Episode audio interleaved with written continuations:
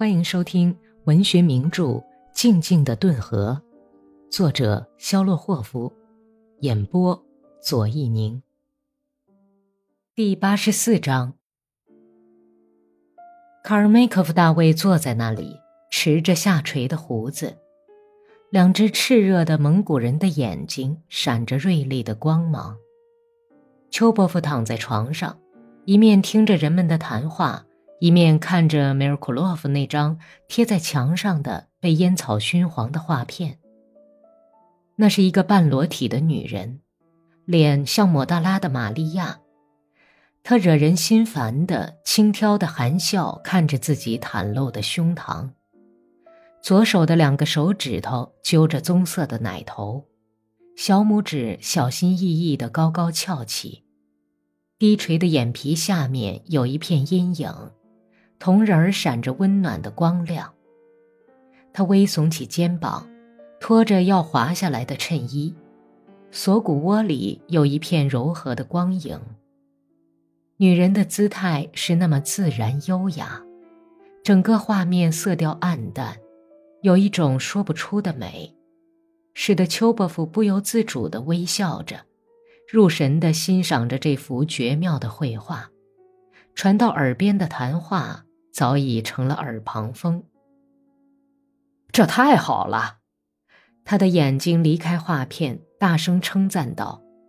但是太不凑巧，本丘克恰好说完下面这句话：“沙皇制度一定要被消灭，你们可以深信不疑。”利斯特尼茨基手里转弄着纸烟，恶意的笑着，一会儿看看本丘克，一会儿看看丘伯夫。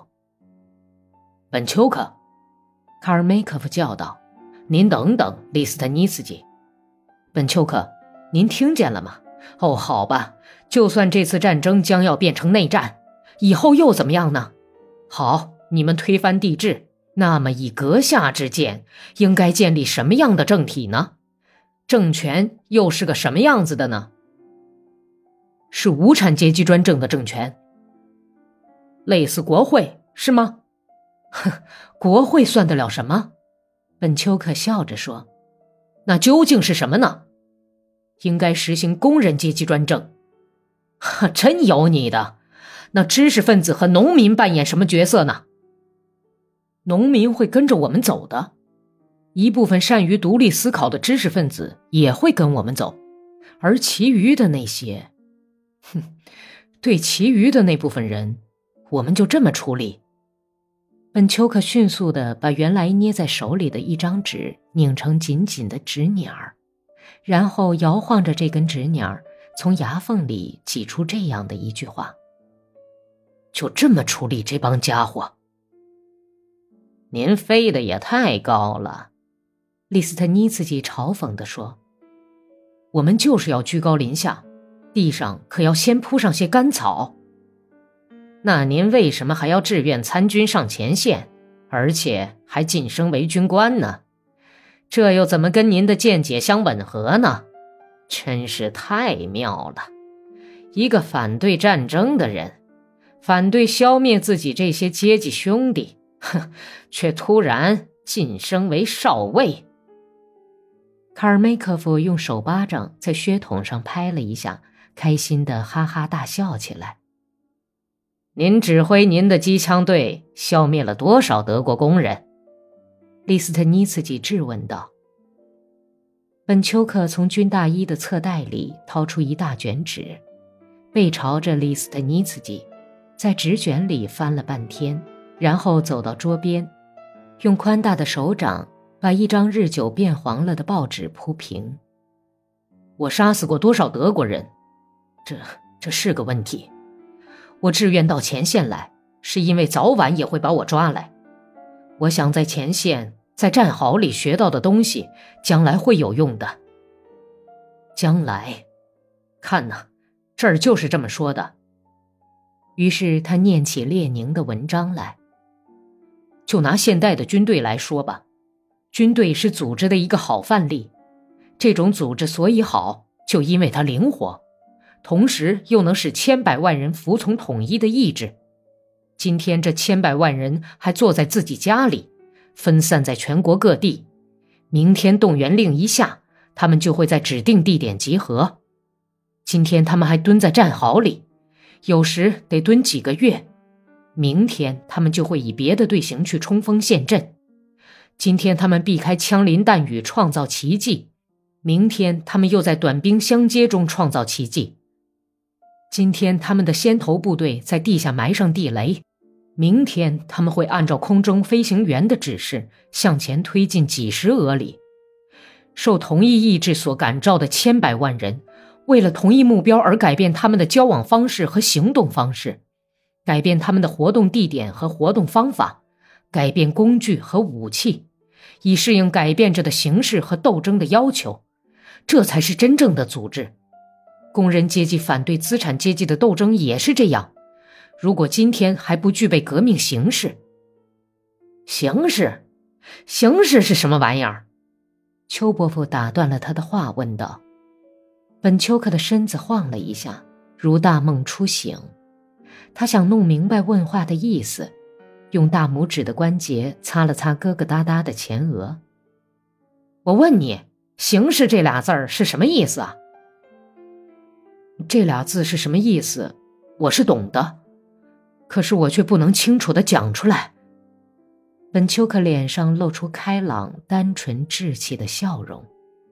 在他那忧郁的大脸上出现这样的笑容，显得那么不协调，就像一只浅灰色的小兔子欢蹦乱跳的掠过秋雨后忧郁凄凉的田野一样。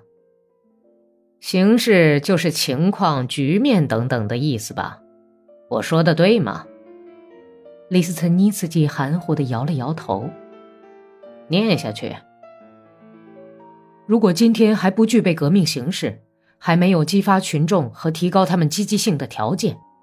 今天交给你选票，你就拿过来，好好的加以组织，用它来打击自己的敌人，而不是为了把那些怕坐监牢而死抓住安乐椅的人送到议会去享受肥缺。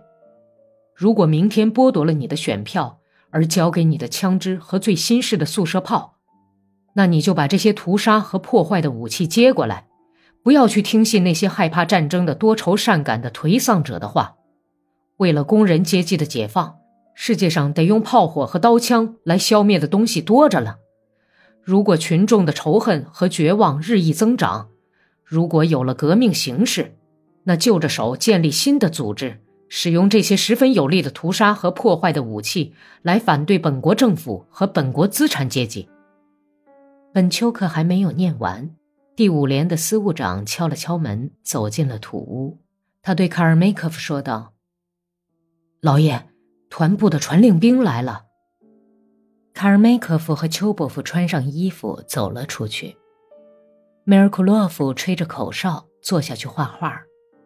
利斯特尼斯基仍然在土屋里来回踱步，捻着小胡子，思考着什么事情。不一会儿，本丘克也告辞出去了。他左手扶着领子，右手撩着军大衣下襟，顺着泥泞的交通壕走着。阵阵冷风在交通壕狭窄的沟槽里横冲直撞，碰上弯凸的地方就啸叫旋转。本丘克在黑暗里走着，脸上带着惶惑的笑容。他回到自己的土屋。全身又浸透了雨天的潮气和腐烂的赤杨叶子气味。机枪队的队长已经睡了，他那黝黑的、留着黑胡子的脸上显出睡眠不足的铁青色。